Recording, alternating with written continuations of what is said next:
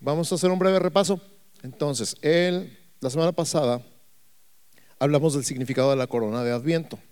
Adviento de advenimiento, que significa venida, y Navidad de natividad, que significa nacimiento. Entonces, la venida del nacimiento de Jesús, el Hijo de Dios, el Mesías.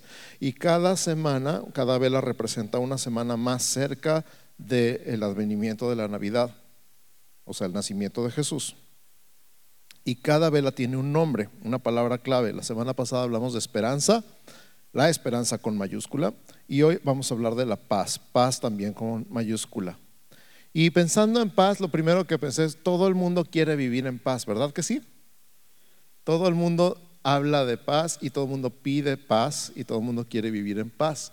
La pregunta más bien es como qué tipo de paz, porque hay gente que se enoja y le grita a su esposa o su esposo, déjame en... y cuando están así todos estresados y les están preguntando qué vamos a hacer, cómo vamos a pagar esto, y lo, lo que dices es lo único que quiero es un poco de y estamos hablando de esa paz. Una más, cuando los papás están oyendo a los hijos pelearse y agarrarse de los cabellos y se oye en la recámara, ¡Ah! y la mamá grita, los se ponen en o los pongo. Ándale, paz, hablamos paz de aquel lado. Los voy a ir a poner en paz, ¿eh? Allá. Entonces, ¿será ese tipo de paz? Los gobiernos cuando hablan de la paz mundial o de la paz de su nación, normalmente hablan de la paz como tener la pistola más grande. Quien tiene el cañón más grande es el que pone la paz, porque no se metan conmigo, déjenme en paz, porque si no, voy y los pongo. Entonces, me pregunto, ¿será esa la paz que estamos buscando? ¿Cualquiera de esas? En realidad no. Si decimos, déjame en paz, pero nos quedamos aquí todos temblando del coraje, ¿no? O decimos, quiero un poco de paz, pero realmente no encontramos la paz. O decimos, se ponen en paz o los pongo y vas y le pones una recia a tus hijos y de todos modos no tienes paz. Entonces, ¿qué clase de paz estamos buscando? De eso se trata el mensaje del día de hoy. Entonces vamos a hablar de Jesús, el príncipe de paz, y precisamente la profecía de Isaías, en nuestro versículo de la semana, es lo que nos dice. Porque un hijo nos es nacido, niño nos es nacido, hijo nos es dado, y el principado sobre su hombro. Y llamará su nombre admirable, consejero, Dios fuerte, Padre eterno, príncipe de paz. Nombres y títulos de Jesús 700 años antes de su venida. Y una de las cosas fabulosas es el cumplimiento de esta profecía. Y el día de hoy vamos a hablar de la paz, precisamente el Evangelio de la paz. Y lo vemos el cumplimiento en Lucas capítulo 2, verso 14.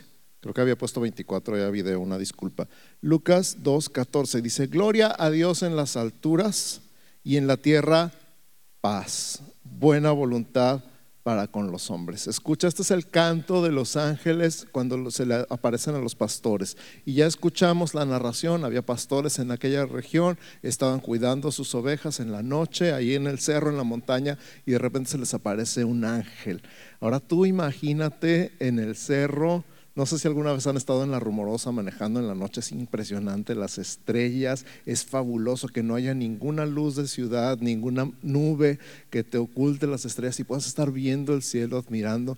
Imagínate los pastores en el desierto, en Israel, en los cerros desiertos y con sus ovejas y de repente se les aparece un ser luminoso, con un resplandor que los sorprende. Yo no sé si tenían miedo, supongo que sí, porque les dijo no teman. Y si les dijo no teman es por algo. ¿Tú qué harías si se te pareciera un ángel? Y no el angelito así niñito, encueradito que ponen en las pinturas, sino un ángel. Les dice, no teman, aquí os doy nuevas de gran gozo. Que os ha nacido hoy en la ciudad de David un Salvador, que es Cristo el Señor. Esto es el Evangelio en el nacimiento de Jesús, en la primera Navidad. Os ha nacido hoy en la ciudad de David un Salvador. De eso se trata el Evangelio, ¿verdad que sí? Es el cumplimiento de Isaías 9:6. Un niño nos es nacido, hijo nos es dado, y el principado sobre su hombro. ¡Wow! Y entonces dice que se apareció junto con él, después de decirles cuándo, dónde y cómo encontrarlo. O sea, lo van a encontrar en la ciudad de Belén, vayan allá y la señal va a ser esta. El niño va a estar envuelto en pañales. Ningún niño, hasta la fecha, le encontramos envuelto en pañales, ¿verdad? Pero él estaba envuelto en pañales y acostado en un pesebre, en un establo. El pesebre es donde se le da de comer a los animales, ahí iba a estar acostado. No iba a haber otro niño igual, no nada más en Belén, sino en toda la zona de Judea y aseguro que en la tierra. Y repentinamente apareció una multitud de las huestes celestiales en todo el cielo. Imagínate esa escena. Yo sé que la ves en las películas y en las caricaturas y en las pinturas, pero imagínate tú estando ahí. Y el canto de los ángeles pudo haber sido muchísimas cosas, pero es este. Gloria a Dios en las alturas y en la tierra paz. Buena voluntad para con los hombres. Ahora yo crecí en la iglesia católica y esta frase, no sé por qué le cambiaron el orden de las palabras, dice gloria a Dios en las alturas y en la tierra paz a los hombres de buena voluntad. O sea, solamente si eres un hombre de buena voluntad vas a tener paz, condicionando la paz a ti, cuando en realidad lo que dice la palabra es paz buena voluntad para con los hombres. O sea, ¿de quién es la buena voluntad? De Dios, no tuya. Dios tiene buena voluntad para contigo. Amado hermano, esto es el Evangelio. Dios te tiene buena voluntad. No sé si te ha caído el 20 de estas palabras, pero estas palabras son maravillosas. Sobre todo cuando creciste en una iglesia o en una familia, cuando te dicen, no hagas eso porque Diosito te va a castigar. Y cuando te caes del árbol y te abres la cabeza te dicen, ya ves, Diosito te castigó. Y entonces creces con ese miedo constante del castigo de Dios. Dios te está viendo a ver a qué hora te equivocas para mandarte un rayo. Eh, creces con miedo de Dios cuando Dios lo que quiere es ser Padre. Él es Padre eterno y príncipe de paz. Y no me estoy burlando de tu educación, para nada quiero faltarte al respeto ni a ti ni a tus papás pero muchos fuimos educados con miedo. O sea, se usó el miedo para criarnos. Y el miedo de Dios, qué cosa más triste. Pero este es el Evangelio para ti el día de hoy. Gloria a Dios en las alturas, en la tierra, paz, buena voluntad para con los hombres. Escúchame, Dios te tiene buena voluntad porque un niño nos es nacido, hijo nos es dado y el principado sobre su hombro. Llamará su nombre. Fíjate qué nombres tan increíbles, admirable, consejero, Dios fuerte, Padre eterno, príncipe de paz. Este es Jesús. Así que podemos decir con toda seguridad que Jesús es nuestra paz. Esta es la perspectiva del cielo. Así que si estás tomando notas, el número uno en nuestro mensaje del día de hoy, el Evangelio de la Paz, número uno, la perspectiva siempre es del cielo a la tierra. La iniciativa siempre es del cielo. No es que nosotros buscamos a Dios y ya lo encontramos y qué padre, qué buenos somos, encontramos a Dios. Para empezar, Dios no estaba perdido, el perdido era yo. Y el que me buscó fue Él a mí y me encontró. Y gracias a Él estoy aquí el día de hoy. La iniciativa siempre es del cielo, la perspectiva siempre es desde el cielo hacia la tierra. Ese es el número uno en nuestro mensaje el día de hoy. Al número dos yo le puse paz en 3D. O en 3D si eres gringo. ¿A quién le gustan las películas en 3D? A mí me gustan las películas y las que son en 4D que te mueven el asiento y te echan agua y todo, pues también. Pero vamos a poner paz en 3D. ¿Qué significa paz en 3D? Paz en tres dimensiones. Tenemos en, lo físico, largo, ancho y altura. Aquí vamos a hablar de paz con Dios, paz interior y paz con los demás. Estas son nuestras tres dimensiones el día de hoy. Paz con Dios, paz interior y paz con los demás. Paz en 3D. Todos necesitamos paz en 3D y todos podemos recibir paz en 3D. Y todos tenemos, de alguna manera, en alguna parte, nada más tenemos que acceder a ella y vamos a aprender de eso hoy, esta paz en tres dimensiones. Romanos 5.1, hablando de paz con Dios, Romanos 5.1 dice, justificados pues por la fe, tenemos paz para con Dios por medio de nuestro Señor Jesucristo. Óyeme, justificados pues por la fe, tenemos paz para con Dios. Una de las primeras cosas que pienso es cómo nos justificamos a nosotros mismos. Somos tan buenos para justificarnos, para poner excusas y pretextos y todas las razones y argumentos que tenemos para ser como somos y por qué no podemos cambiar. Eso se llama justificarnos. Cuando nos justificamos no nos sirve de nada. No te sirve en tu casa, no te sirve en tu trabajo. No te sirve justificarte. Pero Él nos justificó a nosotros. Nos declaró justos porque alguien más llevó el castigo y ese alguien se llama Jesús. Justificados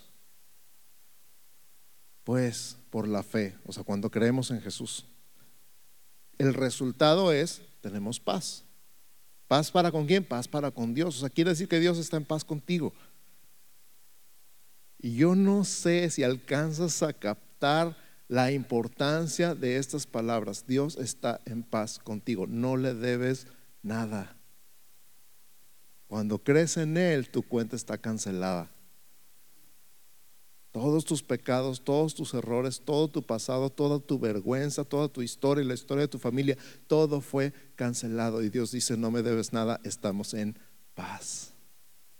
Justificados pues por la fe tenemos paz para con Dios. Por eso nuestro versículo de la semana termina con esta frase, príncipe de paz. Es como si fuera el embajador de la paz. El gobierno de la paz es el gobierno de Jesús. Hemos hablado del reino de Dios como un reino de justicia, paz y gozo en el Espíritu Santo. Entonces, la primera paz que necesitamos es la paz con Dios. Paz en 3D empieza en paz con Dios. A veces nos equivocamos y pensamos, si algún día nadie me hace nada y todos me hacen caso y nadie me hace bullying y todos me respetan, voy a tener paz. Pero es al revés, empieza con tu paz con Dios antes de querer paz con los demás. ¿Estamos de acuerdo? Colosenses 1.20, Colosenses 1.20 nos habla de hacer la paz mediante la sangre de Jesús. Dice, por medio de él reconciliar consigo todas las cosas. Fíjate, Jesús reconcilió por medio de sí mismo todas las cosas, así las que están en la tierra como las que están en los cielos, haciendo la paz mediante la sangre de su cruz. ¿Cuánto le costó a Jesús que hubiera paz con Dios? Todo.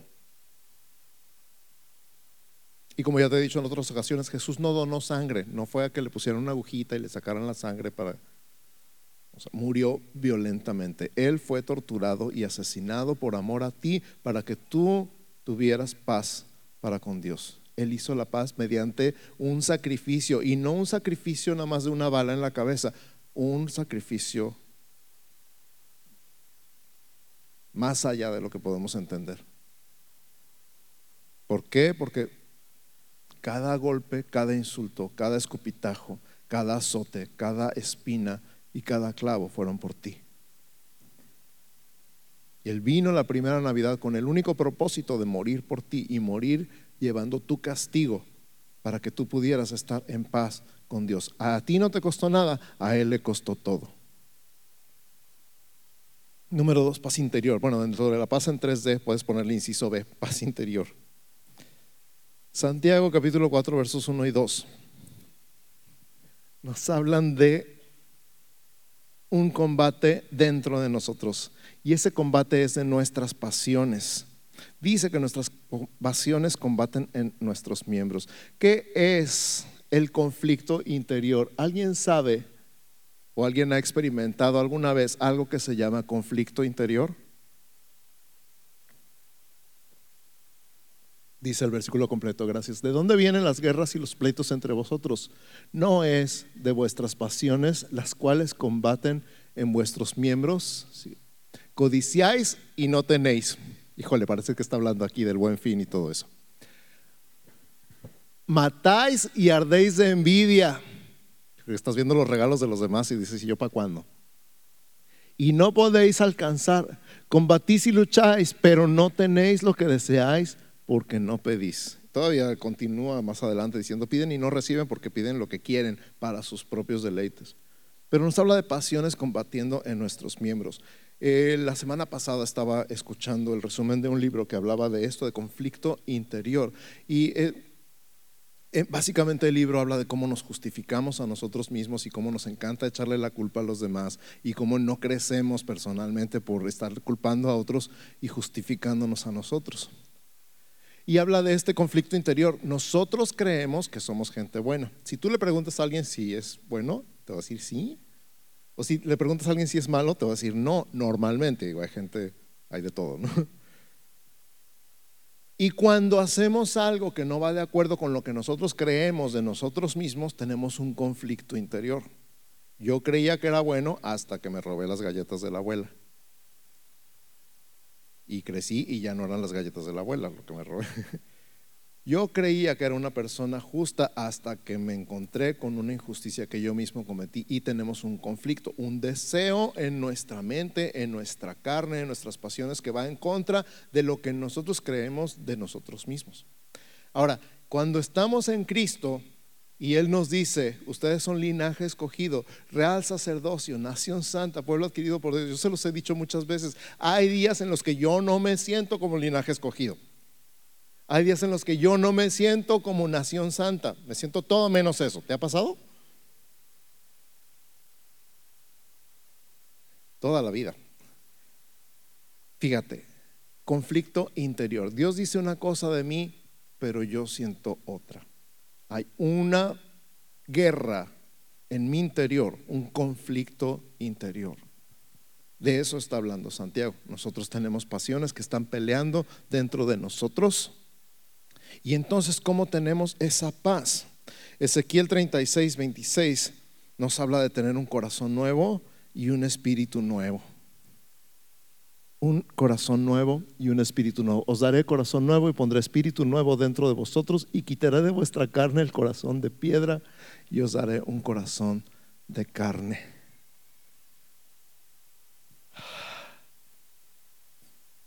¿Cómo es la piedra? pues dura. ¿Qué más? Fría, rasposa, áspera, insensible, sin vida. Así estaba tu corazón antes de Cristo, ¿sí o no? Pero la promesa de Dios es que quitaría un corazón de piedra, quitaría el corazón de piedra de ti y te daría un corazón de carne. ¿Cómo es un corazón de carne? Pues es suavecito, es tierno, es sensible. Si está vivo, es calientito, si no, está frío. es cálido. Entonces el conflicto interior en nosotros es resuelto con un cambio de corazón. un espíritu nuevo, un corazón nuevo, recibir el Espíritu Santo en nuestra vida y que el Espíritu Santo sea el que nos dé vida, el que hable a nuestro espíritu, que el Espíritu Santo sea el que nos transforme de adentro hacia afuera. Pablo dice en Romanos 7 que este conflicto va a durar toda la vida, pero que tenemos algo más allá de nosotros, fuera de nosotros, pero al mismo tiempo dentro de nosotros, se llama Jesús. Pablo dice, miserable de mí, ¿quién me librará de este cuerpo de muerte? Y está hablando de este conflicto. Pero termina el capítulo diciendo, gracias a Dios por Jesucristo. Así que Jesucristo, el príncipe de paz, no nada más resuelve el tema de la paz entre Dios y los hombres, sino resuelve el tema de la paz contigo mismo. Tu paz interior es Jesús, el príncipe de paz. Cada vez que entremos en conflicto, acudamos al príncipe de paz para recibir esa paz interior. Y Él te diga, no te preocupes, yo estoy aquí, yo me encargo. Descansas, descansas. No sé quién ha estado en algún tipo de crisis alguna vez. Y cuando llega alguien que sabe lo que hace y que te dice, no te preocupes, yo me encargo, si descansas, créeme que descansas cuando estamos en este tema del afán, de la ansiedad, que la época de Navidad puede ser una, época de mucha alegría y esperanza y gozo, pero para muchas personas es una época de estrés, de ansiedad, de tristeza, de depresión, por muchas causas diferentes, porque a veces convertimos la Navidad en todo menos Jesús. Y nos estresamos por los regalos, nos estresamos por el aguinaldo, nos estresamos por el tráfico, nos estresamos por la fila de los bollitos en el Costco, nos estresamos por todo. Y se nos olvida Jesús, el príncipe de paz.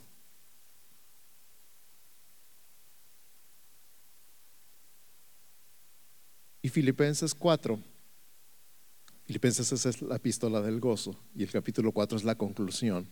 Y empieza Pablo diciendo, por nada estáis afanosos. Afanosos no es una palabra que usemos el día de hoy, pero afán es precisamente eso, estrés, ansiedad. ¿Alguien ha sentido estrés o ansiedad alguna vez? ¿Sí? No.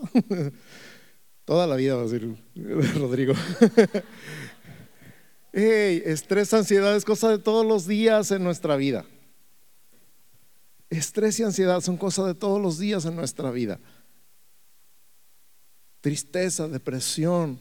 Quiero comprar esto, pero no puedo, lo que dice Santiago. Fácil.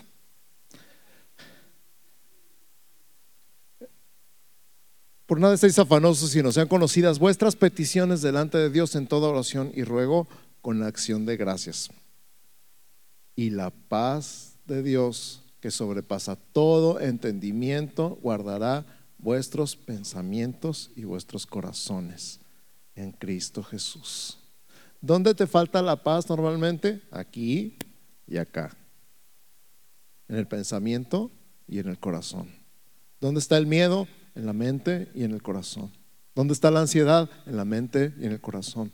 ¿Dónde está el estrés? En la mente y en el corazón. ¿Dónde está la depresión? En la mente y en el corazón. ¿Dónde está la angustia? En la mente y en el corazón.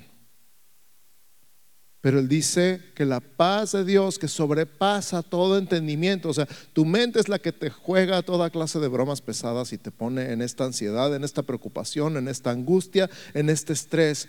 Pero la paz de Dios sobrepasa todo entendimiento, va más allá de tu mente.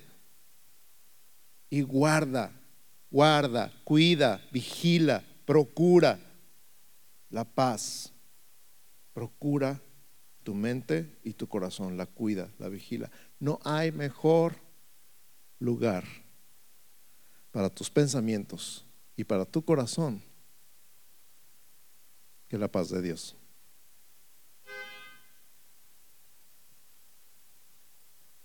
Paz. Y entonces, cuando yo sé que estoy en paz con Dios, y sé que tengo paz interior, es más fácil, mil veces más fácil tener paz con los demás.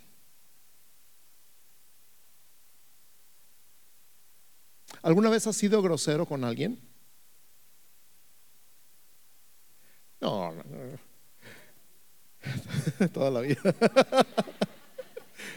¿Alguna vez has sido grosero con alguien? Y después cuando le, te dolió y te dio pena y fuiste y te disculpaste, espero, usaste la frase, es que ando bien estresado.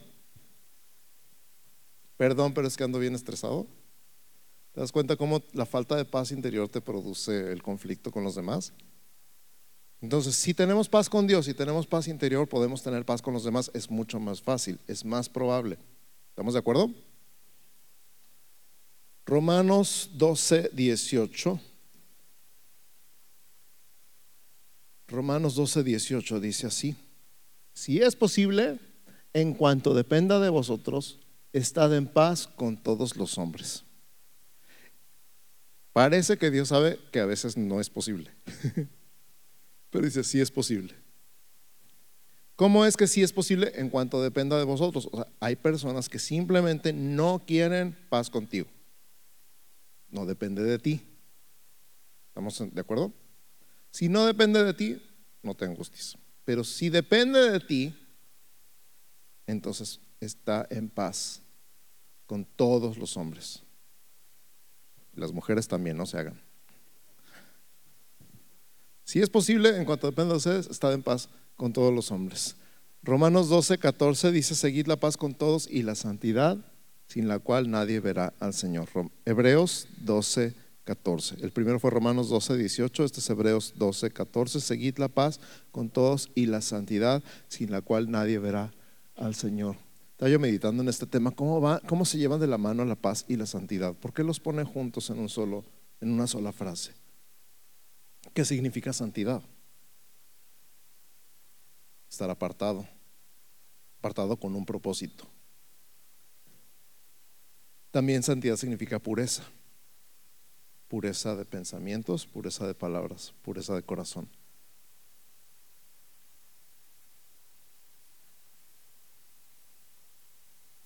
Normalmente una persona que está siguiendo la santidad es una persona que busca la paz.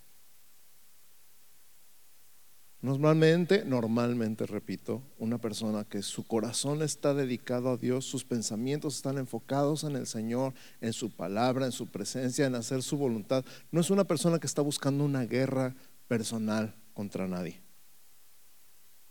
Me atrevería a decir, no tiene tiempo para eso. Tiene cosas más importantes en qué pensar. Entonces estaba yo pensando en esto, Señor, la santidad no es nada más como apartarme del pecado y, ay, pecado, pecado, porque a veces pensamos eso. La santidad es estar dedicado al Señor, estar consagrado al Señor. Y las personas que están consagradas al Señor no tienen tiempo para estarse peleando con nadie. Así que sigue la paz, y sigue la santidad. Efectivamente, sin santidad nadie verá al Señor, pero el Señor es el que nos santifica. Al mismo tiempo, ¿qué tienes que hacer?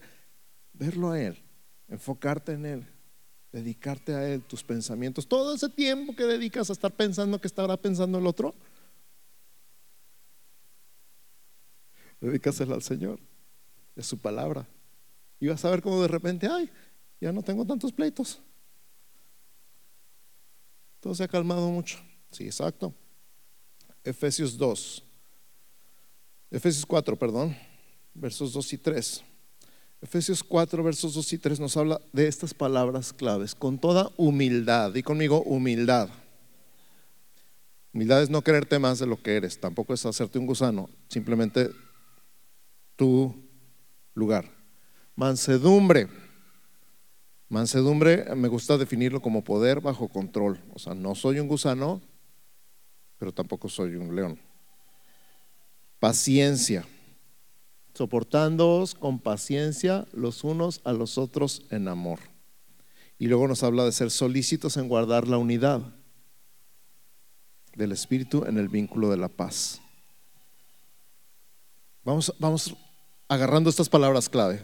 Repite conmigo, humildad, mansedumbre, paciencia, solícitos en guardar la unidad A veces lo que nos falta en realidad es un poquito de humildad. Cuando se nos sube el apellido, ¿verdad? Cuando decimos a alguien, no sabes quién soy, o no sabe con quién se metió.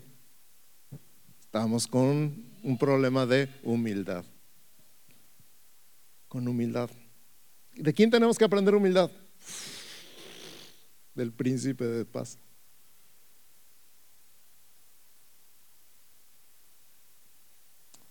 Mansedumbre. ¿De quién tenemos que aprender mansedumbre? Me encanta cuando Jesús está siendo arrestado y, le dicen que si saca la oreja, ¿no? Saca la espada y le mocha la oreja, Pedro, al siervo, y le dice Jesús, no sabes que si yo, yo puedo rogar al Padre y me mandaría más de 12 legiones de ángeles para librarme de esta, pero entonces ¿cómo se cumplirían las escrituras?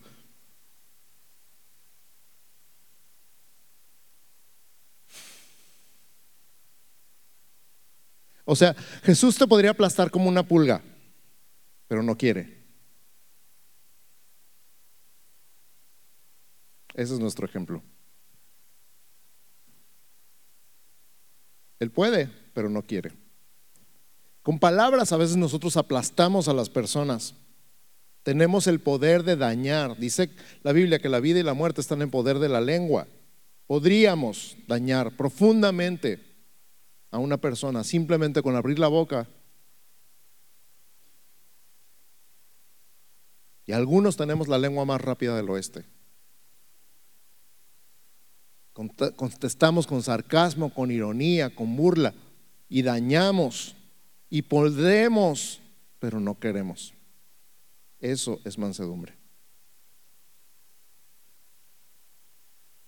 Y paciencia. Se necesita paciencia. ¿Cuántos saben que se necesita paciencia?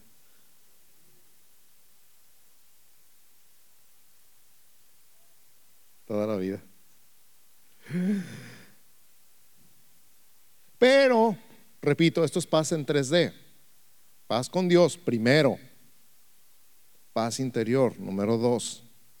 Paz con los demás, número tres. El orden es importante. Si te, estás esperando a que todo el mundo te deje en paz para poder entonces empezar una paz con Dios, te vas a quedar esperando. Primero es con Dios, luego es adentro y después es con los demás. Número tres, recibe la paz de Jesús. El número uno, ¿cuál fue?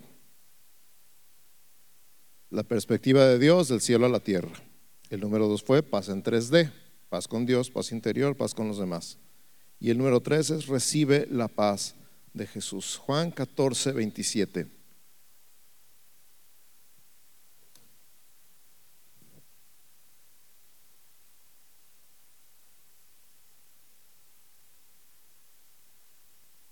La paz os dejo.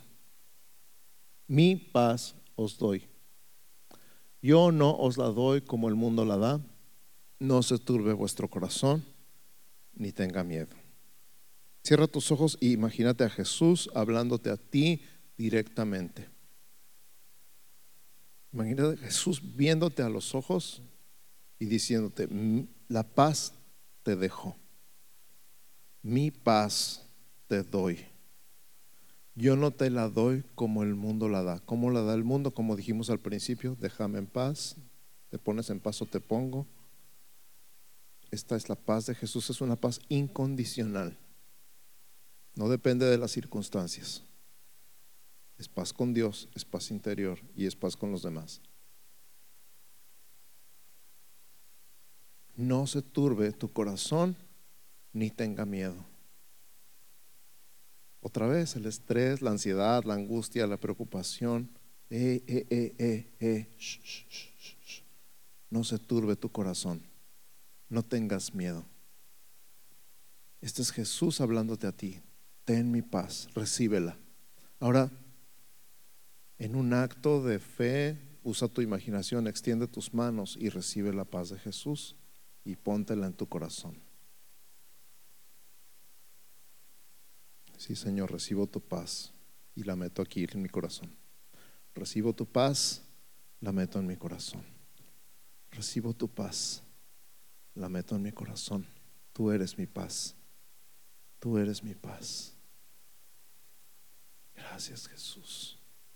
Y empieza a darle gracias por, tu, por su paz. Gracias por tu paz, Señor Jesús. Gracias por tu paz, Señor Jesús. Voy a invitar al equipo de alabanza que me acompañe aquí. En Juan 20, 19, cuando Jesús resucitó y le estaban contando a la gente que lo habían visto vivo y que no le creían, estaban en un segundo piso, probablemente un tercer piso de un edificio. Estaban encerrados, puertas y ventanas cerradas porque estaban escondidos por miedo de los judíos que habían matado a Jesús dos días antes, tres días antes. Y en ese cuarto cerrado, en ese tercer piso, en medio del cuarto, en medio de todos, aparece Jesús. ¿Cómo entró? Nadie sabe. Simplemente está ahí en medio de todos. De por sí están asustados y luego se les aparece en medio. Yo estoy seguro que estaban muertos de miedo. Y lo primero que Jesús les dice es, paz a vosotros. Shalom Alejem, paz a vosotros. La shalom en el, el, hebreo es un idioma muy, muy rico y shalom significa muchas cosas. No nada más es paz en el sentido que tú y yo entendemos. No es déjame en paz. No es ponte en paz. Shalom no es todo tranquilo ya. Shalom significa plenitud.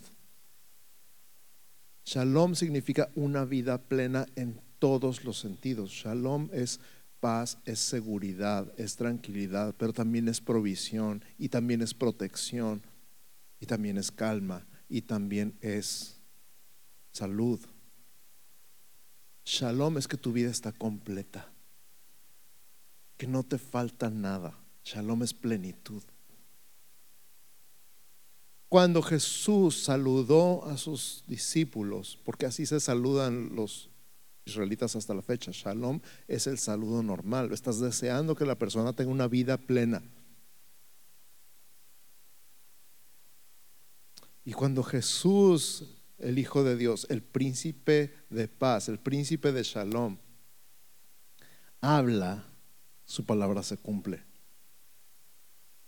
Y él dice, con todo el poder y con toda la autoridad en el cielo y en la tierra, Shalom. Shalom Alejem. La paz sea contigo. Paz a vosotros. Escucha, esa misma palabra es la palabra de Dios para ti el día de hoy. Te falta algo, yo estoy hablando en el nombre de Jesús. Shalom a tu vida. Te falta algo, yo estoy hablando shalom sobre ti en el nombre de Jesús y recibe la paz de Jesús. Recibe la paz shalom de Jesús. Salvación, sanidad, provisión, protección, seguridad, calma, libertad, propósito. Recibe la paz de Jesús. Porque Él sigue diciendo a la fecha, la paz os dejo, mi paz os doy. Yo no se las doy como el mundo la da. No se turbe tu corazón ni tenga miedo.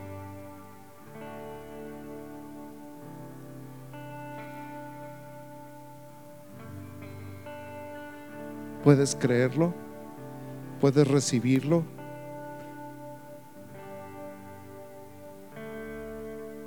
Él es Jehová Shalom. Él es el príncipe de paz. Él es tu paz. Paz en todos los sentidos. Paz en todo.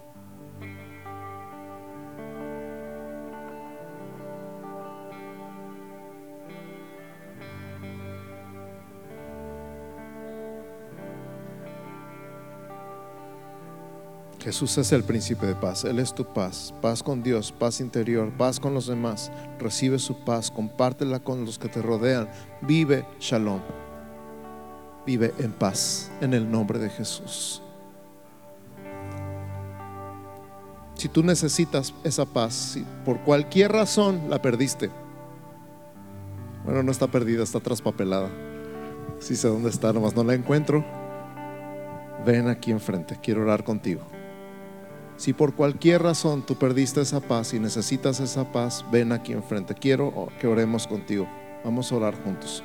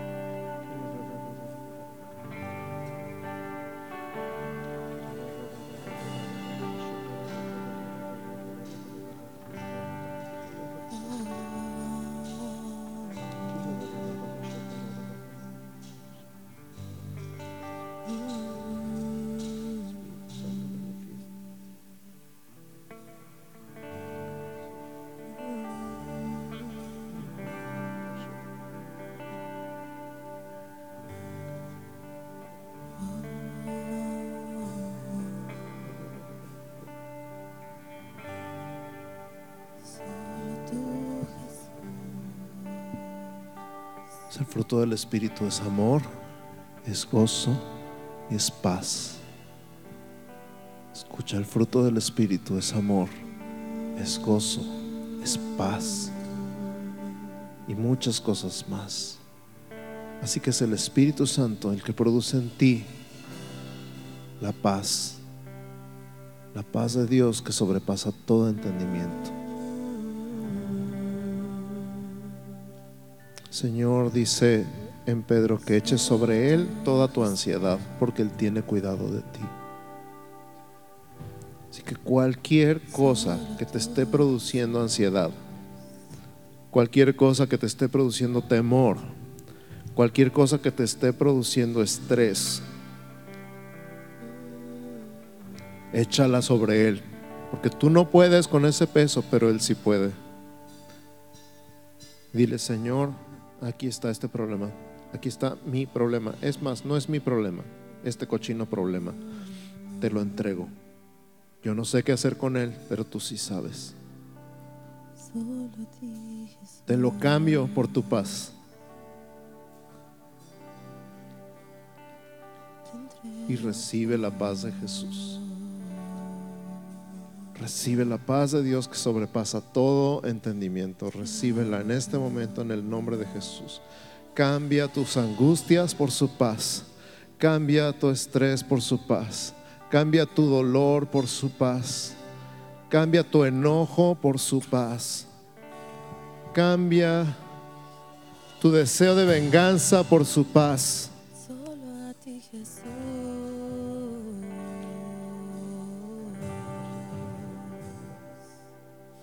Entrego todo a ti Jesús. Te entrego todo a ti Jesús. Tú estás aquí. Y dile, dile con confianza, dile con libertad, Señor, ya no quiero este miedo, quiero tu paz. Señor, ya no quiero esta angustia, quiero tu paz. Señor, ya no quiero esta ansiedad, quiero tu paz. Señor, ya no quiero este dolor de estómago, quiero tu paz. Y en el nombre de Jesús, en este momento, yo hablo sobre ti que estás sufriendo de colitis, de gastritis, de problemas del corazón, de problemas respiratorios por el estrés. Hablo la paz de Dios que sobrepasa todo entendimiento sobre ti en el nombre de Jesús. Hay personas con problemas intestinales y del hígado que están sufriendo por la falta de paz. Y en el nombre de Jesús, el shalom de Dios es la paz completa en tu espíritu, en tu alma y en tu cuerpo también, en el nombre de Jesús. Hay personas con problemas neurológicos por la ansiedad. Y en el nombre de Jesús, en el nombre de Jesús, todos los dolores de cabeza, toda la sensibilidad a la luz, todos los problemas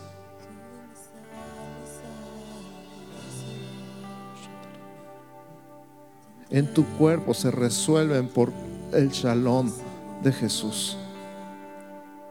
El nombre de Jesús.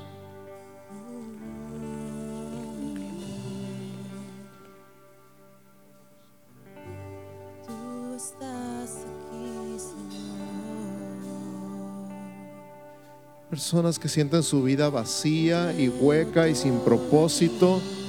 Que personas que están batallando con el- el- la depresión en el nombre de Jesús. El shalom significa una vida plena. Y el shalom es de Jesús, es su paz, es su shalom, el que te cubre y te completa. Es Él. El único que te puede completar es Él. Ninguna persona te completa. Ningún trabajo te completa. Ninguna posición te completa. Ninguna cantidad de dinero te va a sentir completo. Pero Él te completa. Él es tu plenitud. Te damos gloria, Señor. Te damos gloria. Te damos gloria, Señor Jesús. Recibe toda la gloria toda la honra y toda la alabanza, Señor.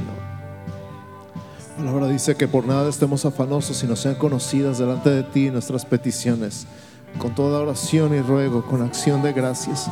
Hoy levantamos estas peticiones delante de ti, Señor. Aquí están representados nuestros temores, nuestras angustias, nuestras carencias, nuestras enfermedades. Aquí están representados todo lo que nos preocupa, Señor. Lo levantamos delante de ti en toda oración y ruego y te damos gracias porque tú eres el Dios todopoderoso, creador de los cielos y la tierra. En quien tenemos nuestra confianza y quien es nuestra paz, Señor. Todas las peticiones las ponemos delante de ti, Señor, con toda oración y ruego, con acción de gracias. Gracias, Señor, porque tú tienes cuidado de nosotros. Gracias porque podemos echar sobre ti toda nuestra ansiedad. Gracias, Señor, porque tú eres nuestra paz, nuestra paz, Shalom, en el nombre de Jesús. Y ahora, iglesia, que el Señor te bendiga y te guarde. Que el Señor haga resplandecer su rostro sobre ti y tenga de ti misericordia. Que el Señor alce sobre ti su rostro y ponga en ti paz. Shalom. En el nombre de Jesús. Amén, amén y amén. Buenas tardes a todos. Que Dios bendiga.